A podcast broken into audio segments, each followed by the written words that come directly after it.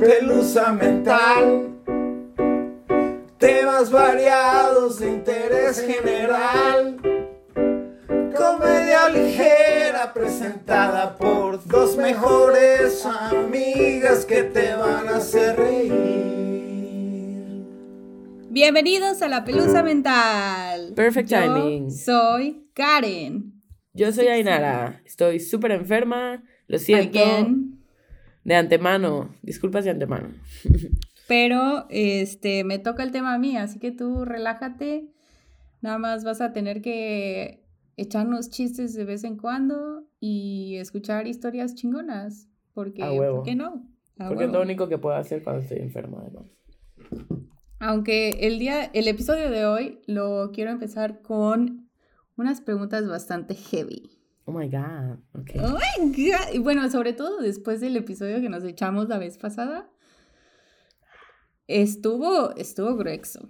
Tengo Brexit. Entonces, este, basado con lo que acabamos de escuchar la semana pasada, ¿qué es lo peor que puede pasar cuando piensas en tener hijos? Casual, güey. Cagarme en el parto. Ah, ¿eso es lo peor? No, eso ya. Sí. Ya lo Para dejé mí, ir. Sí, creo que es lo peor. Este. A menos que haya algo que no, ha- que algún, que no haya escuchado por ahí. Estoy segura que me lo vas a decir. Hit me. que, que me vaya a quedar con un vaginano en vez de vagina y anos separados. That happens. Damn. Este. En mi familia somos cabezones, so that could happen. Oh my god. Güey, Matt también es súper cabezón. Toda su familia es súper cabezón. Y son grandotes, o sea, grandotes, corpulentos, pues. La chiquita habló, la Este- chiquita. Hay una madre que no me acuerdo cómo se llama, pero en teoría y en práctica, obviamente, se separan los músculos abdominales Ujú. Tanto que ya cuando dejas de estar embarazada, este, necesitas cirugía para corregirlo. O sea, como que literalmente se te sale la tripa, güey. Ay, qué dolor. Ah, pero si me pasa que de plano me hagan todo el combo, güey, ya. Lipo, güey, ya estás ahí, chichis, ya. nalga, labios, todo, todo, todo, por Sí, sí, sí. favor. Sí, sí, sí. que me dejen como nueva.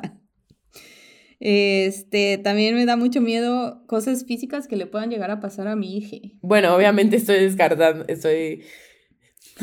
eso Es eso sería el top, yo creo. Son, pero- son los niveles de, Sí, de- sí. de miedos que, que te De ansiedad que de- estás pasando. sí, ok, güey. ok. Este, ajá, que le pase como un accidente y quede así súper mal de por vida, pero no tan mal que se muera. O sea, se me hace más jodido que Sí. se quede vivo y sin poder disfrutar la vida. Sí, sí, Digo que también estaría muy jodido que se muriera, pero bueno. sí, sí, sí. you know. Obviamente ese sería como el número dos en la lista, ¿no? Ya que- cagarse viene como en el 3. Ve- Es que cuando lo pones en perspectiva, el cagarse enfrente del doctor, dices, eh, eh. Sí, o sea, enfrente del doctor porque de entrada nadie más va a entrar. Tal vez mi madre, pero nadie más va a entrar, güey, ¿sabes? O sea, es como que nadie más me va a ver cagarme más que la persona que ya me vio cagarme. Eso y las enfermeras, güey, los Mm, enfermeros. Yeah, I don't give a fuck about them. They can see me más- take a shit, I don't give a shit. es más personal, es más como... Es Tu más dignidad. como nublar este bello momento con el hecho de que me cagué encima, güey, ¿sabes? Quiero creer y por lo que he leído, ni, o sea, no es que no te des cuenta que te estás cagando, pero como todo lo demás duele, Ajá, ya como que dices... dices, ya, chi-". Aparte estás, estás cagando un chamaco, o sea, siento que es un sentimiento muy similar. Entonces difícilmente te vas a dar cuenta hasta que te pasen al chamaco un poquito embarrado y vas a ser como de, no, me cagué. Soy de ese porcentaje de personas. Yo sé que es grande el porcentaje de personas. muy grande. Pero de todas formas, nada que me puedan decir me va a preparar mentalmente para... para También eso. sabías que en lo que te cagas también puedes estar vomitando. True story. God damn it. ¿Sabes qué me preocupa mucho? Conociendo mi- mis antecedentes quirúrgicos. que no me pegue la anestesia, güey. Oh, no. Eso me aterra, güey. Ay, ojalá eso no. Es que como nunca me han puesto anestesia, güey, neta, no sé. Pero. Oye, sí, pero, ¿sabes qué? Hablé de esto con mi madre, porque mi madre ya parió tres chamacos, ¿no? Bueno, ella no, mm, de hecho, tal vez no es el mejor ejemplo, porque los tres fuimos cesárea. Pero le comenté este miedo latente a mi madre, Ujú. y me dijo ella que depende de dónde te operes y en qué circunstancias. Porque, perdón, ajá, bueno, sí, que depende de dónde sea el parto y en Ah, qué circunstancias. Porque si es, Si es en Veracruz. si es como un parto de ca- adelantado, ¿no? O sea, como de que, Ah, ya. fuck, fuck, tengo que ir a parir ahora. Y acaba de ser una emergencia. O, o estás de viaje. Yo, bueno, ya no puedes viajar a cierto. Bueno, eso no pasa, pero No, suponiendo ya que por no, eso me di el atracón en Nueva York, ya no puedo viajar. que no Ish. preveniste o que no o que no agendaste o que no o que neta se te adelantó mucho el chamaco ¿Qué y pasa? tuviste que parir en emergencias, most likely you're gonna shit yourself. Yeah, pero probably. Que si es que si es planeada, te hacen un lavado antes de entrar al Según a la sala de partos. no es que te hagan un lavado, es que se te suelta el fufurufu antes de entrar. El o sea, como esfínter. parte del... el esfínter, del- él, la, no sé. Ajá. Siento que es mujer. la. Con, She- con los labios de mujer. Este, ajá. Por lo que he entendido de lo que he leído, este, te da como diarreilla antes de, para que todo esté limpio, pues. Pero te No sé, pero no quiero que me ¿Te fomentan esa diarrea o es natural? No hacen sé, un ahorita, ahorita es bienvenida. Te hacen... Ay, pet. Te hacen un enema, ¿no? No sé, no sé. Nunca me han hecho que- uno. I'm not looking forward to that. Pero No. cualquier cosa que evite que me cague de la nada, pariendo a un bebé de luz, sí, no, no, no. no, no. Mejor, mejor, pues ya, chis madre, sí. Es que Un sí, de colon. ahorita corto. serían como, como cañonazos, güey, pero muy chiquito. Información. Ok, continuemos con el tema. Este, otra cosa que me da mucho miedo es que mi futuro hijo, no que sea delincuente, porque todos somos delincuentillos aquí, ya sabes, ¿no? Malandrines. ¿Are we? Ish. Ish. Ah. Este, pero que maten a alguien, güey, eso me da mucho miedo. Así que que no le inculques el bien o el mal lo suficiente para que no- sepa que matar a alguien está mal. Bueno, eso no te va a pasar, amiga. A menos que neta venga no sin sé, te puedo empatía. asegurar, te puedo asegurar que los O sea, lo que te da miedo es que el venga Joe- sin empatía, ¿no? El Joe y la Kiri del, del episodio pasado no se imaginaron que sus hijos los, los iban a matar. A ver, güey, con el trato que le daban a sus hijos, fuck yeah, los iban a matar. O sea, independientemente, repito, de si los Pero ellos violaron no o no, nunca eran padres los iban a matar. violentos. Pero así No, de que pero la crianza se- que les dieron tampoco que iba a llegar como boomerang, no creo que se lo esperaban. Pero, pero, si mi hijo mata, prefiero que me mate a mí para no, No, tener que vivir con el No estigma. te va a matar tu hijo, amiga, no te preocupes. O sea, tendrías que. Para ser- no tener que vivir con el estigma de que mi hijo mató a alguien. No creo que seas mala madre, amiga, no te preocupes. Put me out of my goddamn misery. No va a pasar, no va a pasar. Ay, estas son las cosas que me mantienen despierta a las 3 de la mañana. A, la- a las 27 semanas que llevamos, amigues. Bueno, yo he Claro estado sí. despierta a las 3 de la mañana tosiendo los últimos cuatro días, así que siéntete libre de mensajearme cuando estés debrayándote. Probablemente Uf. voy a estar despierta tosiendo. Entre que me debrayo y me patean, güey. It's, Ya a dile a whole Matt que no mames, ¿no es cierto? Ojalá. No, y Matt ronca, güey. Ahora, ahora que estoy embarazada le ha dado por roncar al cabrón. I wanna kill him. ¿Quieres conocer a tu hijo, Matt? ¡Cállate! Vete a sillón. Este. Ay, también me da Del mucho sótano. miedo. No, no ronca tan fuerte, pero sí es así de que justo ya cuando voy cerrando los ojos, nada más escucho así como. Y, y no es como, como, como con sincronía, no hay como un ritmo normal. O sea, se ve que el hombre no respira bien en sus sueños. Pues que se cheque. ¿Descansa? Cuando se despierta, ¿se siente cansado o descansado? Sí, no, se siente cansado. Ah, sí, thing. pues tiene apnea. Sí. Este, ajá. O qué tal que de repente tu hijo te dice que ve fantasmas, güey. ¡Hala, güey! No me sorprendería en mi familia, pero sí sería como, fuck, no. Internado. ¿Dónde dejé el ticket para devolverte? See you at Christmas. Maybe. On Christmas? You- See you never. Bye. See you Christmas. Este, pues sí. El otro día vi un post de Reddit cagadísimo de que padres de familia, ¿qué es lo más creepy o siniestro que te ha dicho tu hijo o hija? Y a petición del público, les traduje algunas respuestas para su deleite. Y cito. Mi hija de dos y medio años dice que algo espeluznante o fuera de lugar todas las noches antes...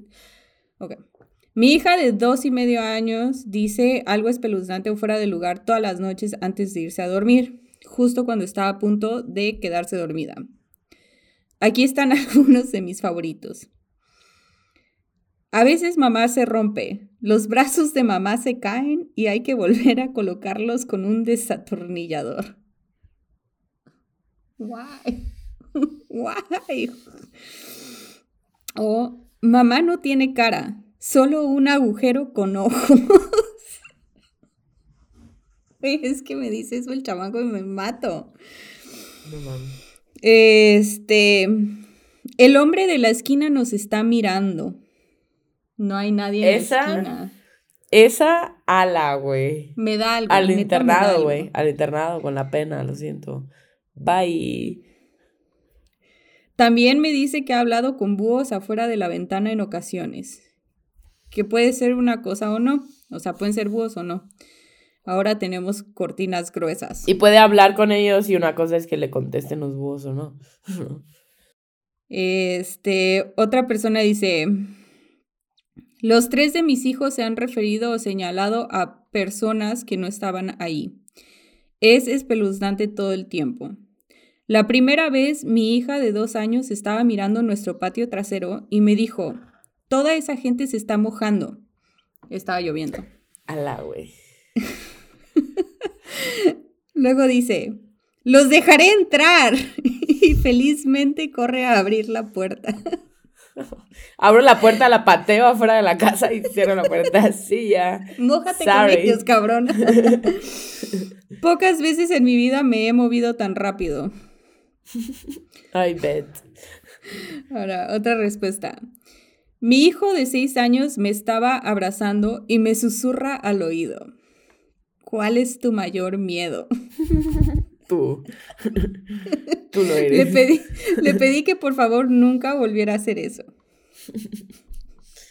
Aparte susurrando, ¿no? ¿Cuál es tu peor miedo? Güey, ¿cómo se les ocurre estas cosas? Like, dude, you're six. Sí, pero ellos no saben, ¿no? O sea, ellos no saben que... Que para empezar a hablarle al oído a alguien es creepy, unless it's sexy.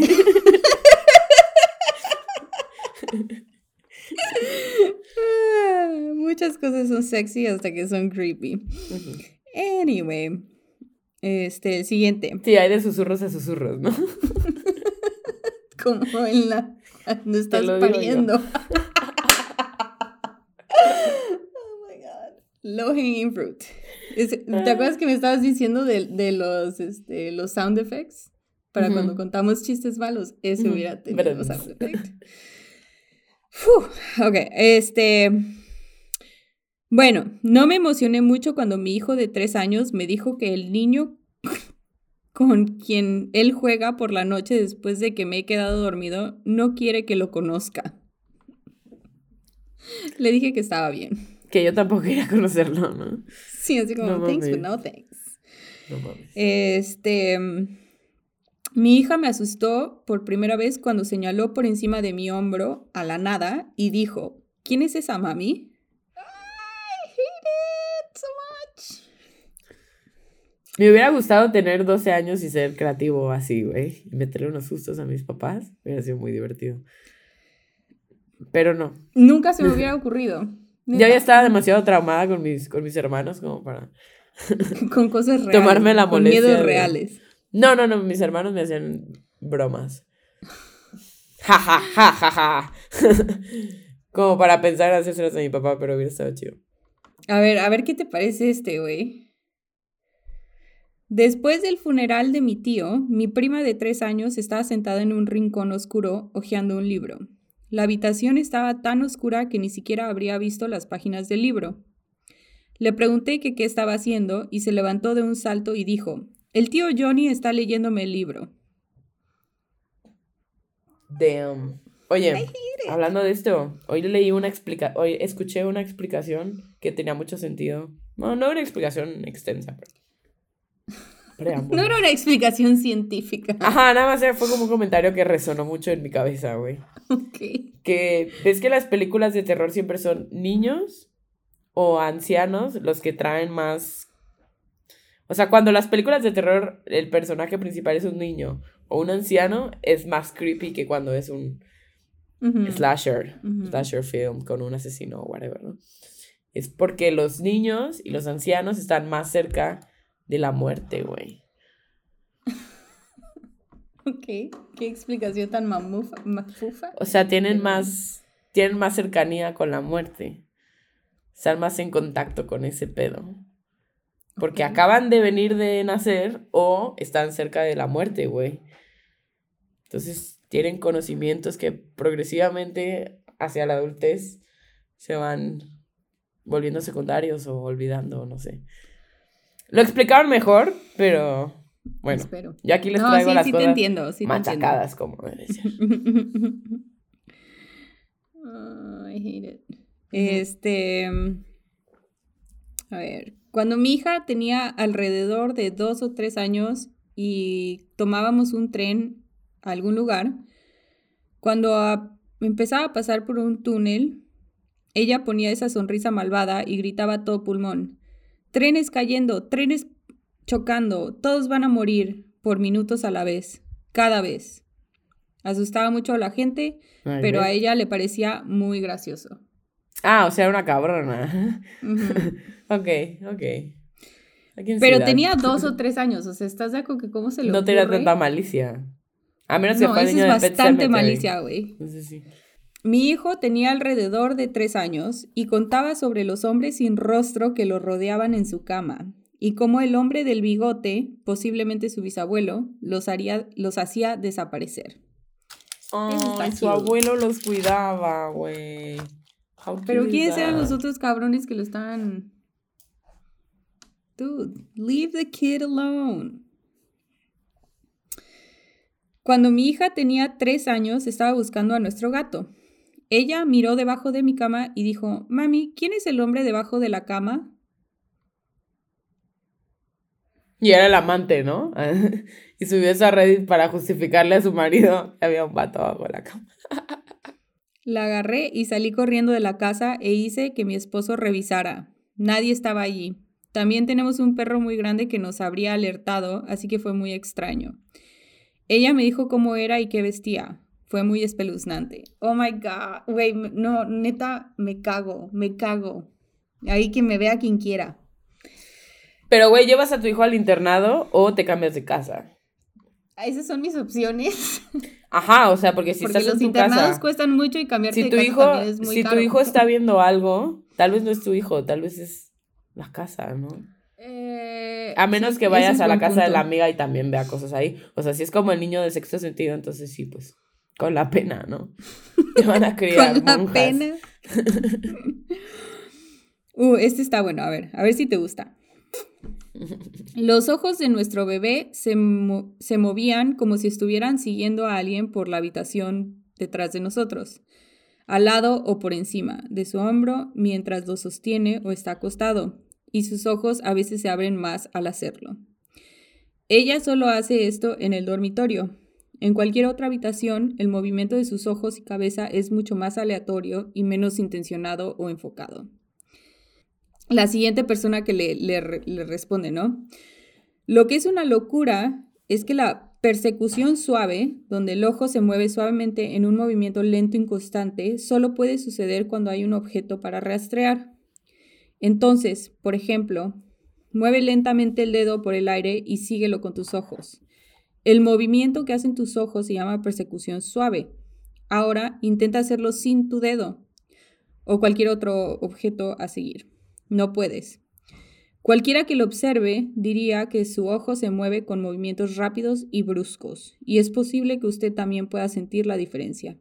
Entonces, lo espeluznante de tu historia es que tu bebé tiene que seguir algo con los ojos para poder hacer ese movimiento ocular. ¡Ah! Me quiero aventar de la ventana. A ver, a ver. O sea, si agarras tu dedo, un movimiento suave así de que estás siguiendo a tu dedo, eso nada más lo puedes hacer con tus ojos cuando estás realmente viendo algo. Ajá. O sea, si, si, pretendo que soy actriz y que estoy siguiendo algo, no va a ser igual. A ver. A ver. Ah, yo, tenía que Tú tenías que ver, sí, tú tenías que ver. A ver. A ver, a ver, a ver. Sí, un movimiento suave, claro. Ajá. ¿Y ahora sin, sin tu dedo? Se ve igual. Así como, como pausas, ¿no? ¿No lo sientes? Sí lo siento, pero no pensé que fuera. Oh my god. Oh my god, so scary. Perdón por el dulce, amigos. Es que si no voy a seguir tosiendo. Va. Igual voy a seguir tosiendo, este. pero bueno. pero tal vez menos. Ya la última, para abrir pista al verdadero tema que les traigo. ¿Va? Ok. Mi hija menor solía contarme cómo murió. Tenía como dos o tres años. Dijo que afuera hacía frío y nevaba. Se perdió en su coche y lo condujo cerca de un estanque o lago. Y luego salió a caminar y murió de frío. La historia nunca cambió y ella nos la contaba de la nada. Un hecho súper aterrador es que vivo tan al sur que solo he visto nieve dos veces en mi vida. O sea, imagínate que tú creciendo en Veracruz le contaras que te moriste de frío. Cuando yo me moría. Hola, me recuerda a Phoebe y sus múltiples Phoebe personalidades. sus, ajá, sus vidas pasadas. Uh, pues sí, en efecto, ese es el tema que les traigo el día de hoy. ¿Cuál? Me eché un documental en YouTube en un canal que se llama Real Families, llamado este, Kids Have Clear Memories from Previous Lives. O sea, niños que tienen memorias claras de vidas pasadas. Y abre con la mamá de un niño describiendo una historia que le había contado su hijo, en la cual en su vida pasada él había sido una niña, eventualmente había crecido se había casado con un hombre llamado George. Ella y George se habían embarazado en esa vida pasada y al tener el bebé, George los, rechaza. Ella, o sea, el niño en su vida pasada, agarra al bebé y se tira de un puente y termina reencarnando como este niño que ahora cuenta la historia. ¿Qué va a crecer para dejar a su mujer embarándose. no, espero que por lo menos crezca con cierto aire de feminismo por delante, habiendo sido mujer antes, ¿no? Como que siento que eso ha de ser parte de la razón por la que pasamos por diferentes vidas, y si es algo que sí sucede, como para darte diferentes perspectivas de, de lo que es ser humano en, en cualquier este facet. Hay que hacer uno de esos tests. uno de esos tests online de tus vidas pasadas. Una vez hice uno, no me acuerdo los resultados, pero. Este, pues sí. Al parecer, estas historias de niños chiquitos relatando reencarnaciones se dan alrededor del mundo e irrespectivo de religión o cultura. Y hay veces son tan pequeños cuando cuentan estas cosas que dicen que dices cuánto es naturaleza y cuánto es la crianza, o sea, la religión y la cultura. Normalmente estas historias empiezan cuando los niños desarrollan el habla, alrededor de los dos o tres años, o sea, cuando empiezan a formar oraciones, por así decirlo. Y se les empiezan a olvidar cuando empiezan a ir a la escuela, por ahí de los cinco años. Coincidentemente, fuera de flashazos, creo que todos podemos identificar que nuestras más tempranas memorias son más o menos de 4 a 5 años. Yo tengo muy pocos recuerdos reales de mi infancia. Creo que tengo uno, güey. Y Mm, aún así, no estoy 100% segura que no sea algo que recreó mi mente a partir de una foto. Seguro, o sea, seguro sí. Por eso digo que fuera de flashazos, Ajá, y son flashazos. Pero también me partí la cabeza con una maceta, así que no lo sé. Tal vez eso influyó. puede ser, ¿eh? O, es- o, punto, sí tengo flashazos de haber estado en, o sea, de, de- del kinder y cosas así, pero nombres, personas y así cosas ya más específicas, no. O sea, como que es, nada más me acuerdo de, de situaciones, por así decirlo. Y como que antes de eso, nada. O sea, ¿qué, de qué platicaba o qué pedo? No sé. No sé si era buena copa o mala copa, no lo sé. Anyway, este, digo, en general tengo malísima memoria, pero bueno. Ujú. En este documental, que parece ser noventero, porque ninguno de los niños que estaban transportando en coches llevaba ni siquiera cinturón de seguridad, nada. Este sí.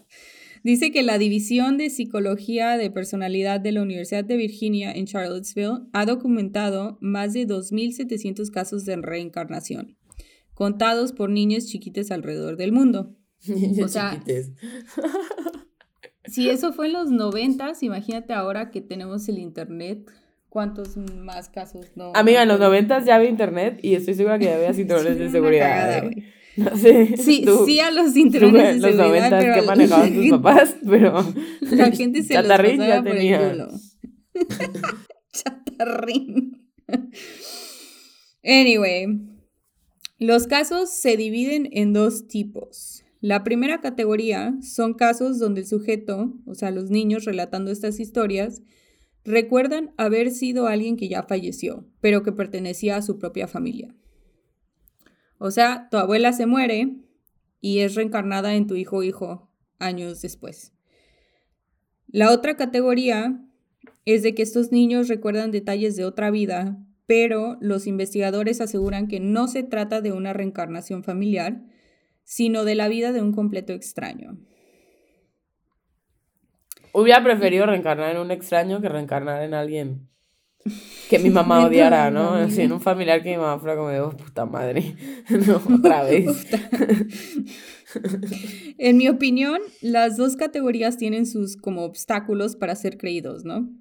En la primera categoría, donde se trata de algún familiar, es posible que aunque al niño no se le hayan contado directamente sobre el familiar fallecido, puede que dentro de pláticas y así, el niño pudo haber aprendido de la existencia de esta persona y algunos detalles de su vida. O sea, por contexto y así. ¿Cuántas veces no nos sentaban a ver álbumes de fotos con docenas de caras de familiares muertos o vivos que nunca conocimos? O sea, hu- hubo familiares que yo no conocía hasta que me casé. Que también me quedé así, "¿Qui- ¿a ti quién te invitó? Pero bueno. Whatever. Este. Ajá, y en la otra categoría está lo obvio, que a veces sin detalles súper concretos y a veces con ellos es súper difícil identificar de quién está hablando el niño o cómo encontrar gente que podría verificar la información. También puede que el chamaque se haya inventado todo si tiene una imaginación muy activa, como la niña del tren diciendo que todos iban a morir. Fuck her. Ya. Este, también se puede cuestionar mucho porque sobre, sobre todo aquí en Estados Unidos y siento que también en Latinoamérica, este, se da mucho de que los papás inventan cosas como para lanzar a sus hijos al estrellato, aunque sean 15 minutos de fama en el show de Oprah o así, ¿no? Mm. Que dices como que es, el hecho de que son niños, los niños en sí no están pidiendo la atención, o sea, son los adultos alrededor de los niños que tratan de buscar a los investigadores o a los reporteros que van a llevar la historia, ¿no? Este, otra historia destacada en el documental, y esta está un poco más convincente, es la de Purnima. ¿La de Una qué? ch- Purnima, Ok, nombre propio de mujer. ok. Purnima es una chica de Sri Lanka que desde los dos años empezó a describir cómo en su vida pasada ella era un hombre que manufacturaba incienso y lo vendía. Ella podía describir su estructura familiar, el proceso para hacer el incienso, las marcas que vendía y muchos más detalles de su, y cito, vida real. Wow. Así como si haber reencarnado para ella fuera un sueño o de alguna manera no la vida que le correspondía. I get it, girl. Sri Lanka no ha de ser el lugar más feminista de este universo. Güey, yo la hubiera puesto a hacer incienso como loca, güey. O sea, eh, millonarios, güey. Pásele a ver a la niña de tres años que hace incienso. Te- en teoría sí, pero en práctica, este, por lo que... Sí, las leyes y todo eso, pero. No, güey. Este, no, Explotación ¿qué infantil, leyes? yara, yara, yara. No, este, lo que dan a entender en el, en el documental es que los papás de ella Mama, yes. eran como maestros y así, o sea, como de una clase social más alta que el güey que se había muerto, pues. Mm. ¿Cuántos años tenía la niña, perdón? Todavía no te digo. Ah, ok. Lo interesante es que en el documental llevaban como 10 años trabajando con Purnima, quien ya tenía 12 años, y aún así recordaba con exactitud muchos detalles de su vida anterior. La pregunta es, ¿los recordaba de verdad o los recordaba pues relatar estas historias le proporcionó atención de sus padres e investigadores? Ding, ding, ding. También está el detalle en que, al ser budista, parte de la expectativa es que vas a reencarnar como parte de tu viaje espiritual, hasta eventualmente llegar a nirvana. Y aunque también en la cristiandad tenemos relatos de reencarnación o de volver a nacer, no son realmente una parte tan crucial o presente de la religión o cultura, dependiendo de la secta, ¿no? Es decir, Lleva a decir Aquí- una mamada, güey, pero en la iglesia católica tenemos este pedo que aunque seas virgen, no sé si te pasó, pero aunque seas Sí, virgen, de repente no te bajaba y era como de puta madre. no, esas son cosas únicamente católicas, güey. Por eso, güey. ¿No te pasó? ¿Solo yo? Ok, cool. Es que no fui virgen tanto tiempo. Got it. Es decir, aquellos que creen que eventualmente Cristo va a volver a la tierra para llevarlos al reino, estarían reencarnando de alguna manera, pero no es en sí la reencarnación como lo ven los budistas. O sea, no es como que estás volviendo a nacer a una vida terrenal, volverías a nacer a una vida más allá de, de lo terrestre, por así decirlo. Que me lleven a Marte. Dicen que Marte es de hombre. Ya. I'm just kidding. Golosa. Creo que voy a cortar eso. porque sí Me salió mal. del alma, güey, déjalo, por favor. Con eso que tengo la cara más ancha que alta ahora, sí me siento bien golosa. Ay. En cualquier caso, muchos de los detalles que la chica Purnima dio sobre su vida pasada han sido tan precisos que se logró encontrar a la familia a la que pertenecía en su vida anterior. Así, Guau. así. Sí. Los budistas know what's up. Ok. ¿Y qué dijo? ¿Y qué dijo el. ¿Qué dijo la familia del incien- incensorista?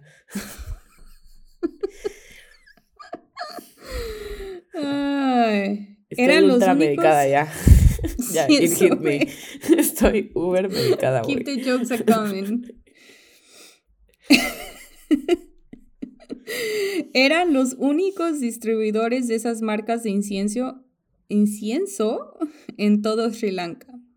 Las familias, separadas por casi 140 millas y clases sociales, no se conocían, pero por separado pudieron dar detalles de la muerte de Gina Asa, que era el nombre del hombre que Purnima decía haber sido en su vida anterior.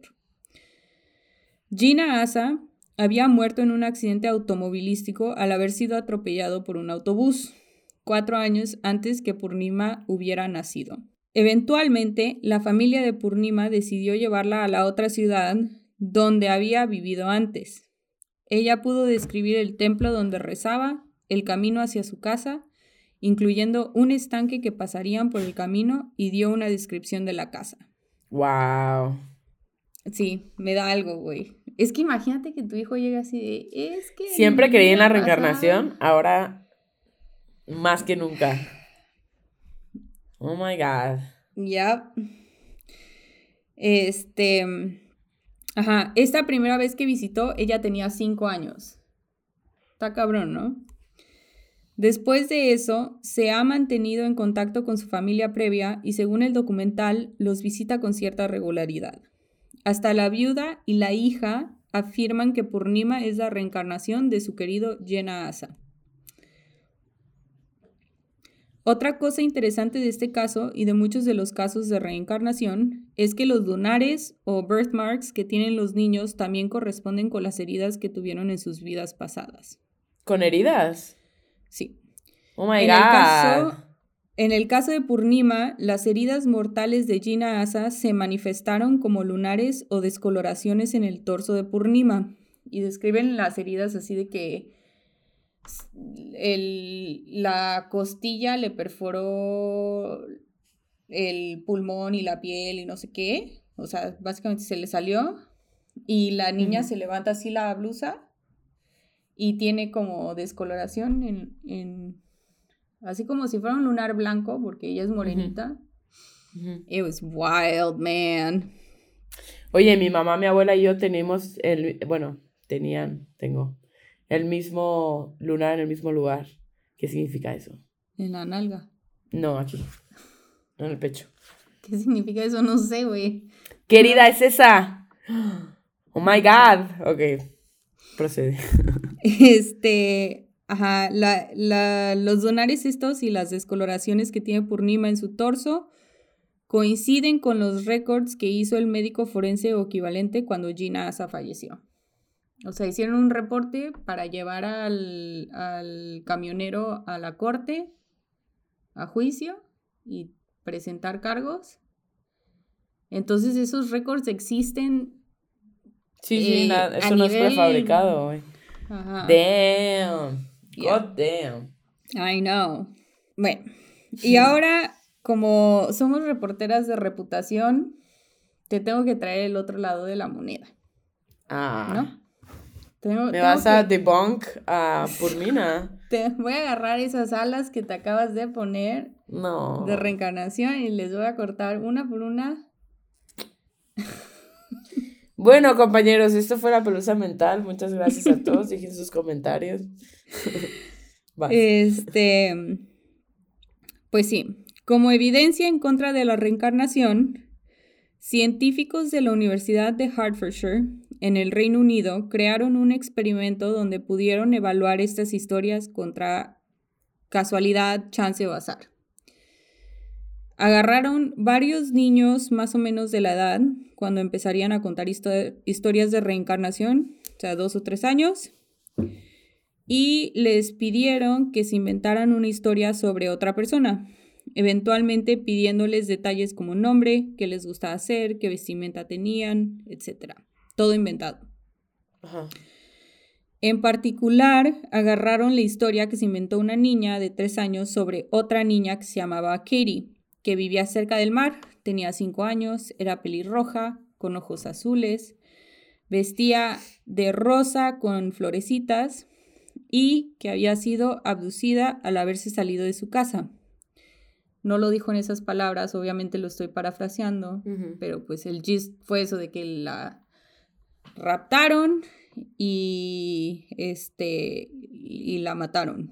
Oye, qué creativa niña, ¿eh? Sí. Ha sido más traumada, pobrecita. Ah, pues más tra- bueno.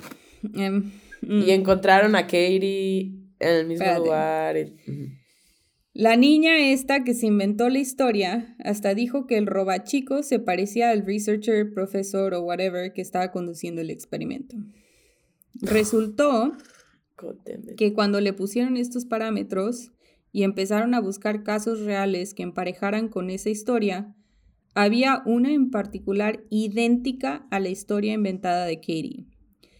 Si esta niña no hubiera sido un test subject que claramente era parte del experimento, o si hubiera dicho que era ella en una vida pasada, tendríamos una historia casi irrefutable de reencarnación.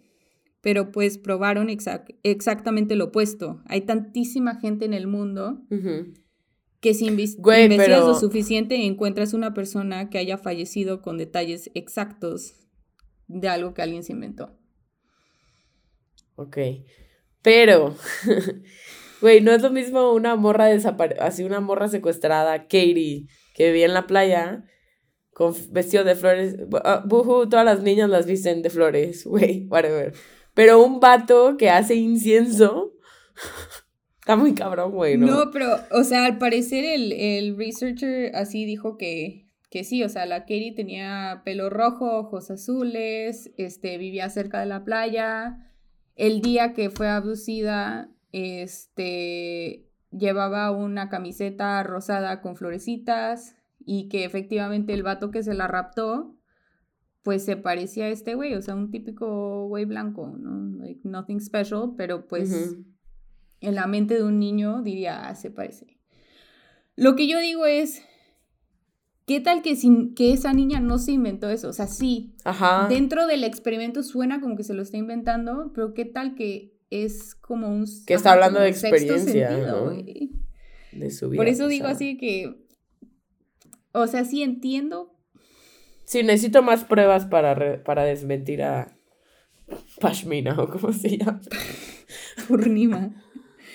No sé, yo siento que, que necesitaría así como las variables en dados o algo así, ¿no? Que avientas los dados y te sale pelirroja con ojos verdes y no tanto que se inventen algo dentro de sí mismos, porque ya, ya para mí ya estás jugando con el elemento, somos parte de la naturaleza, sí. ¿no?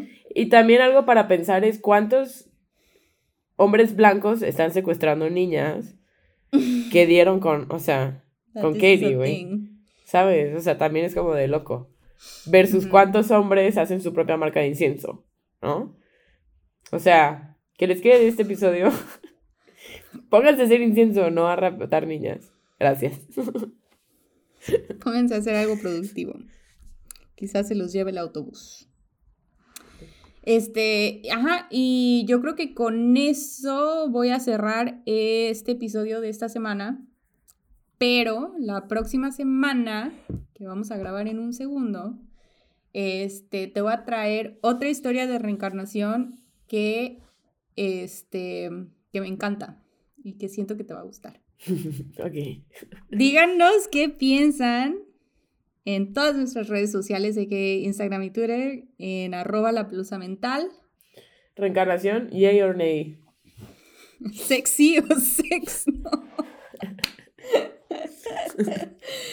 y pues sí, los vemos la próxima semana para que se echen mi historia de reencarnación favorita. Bye.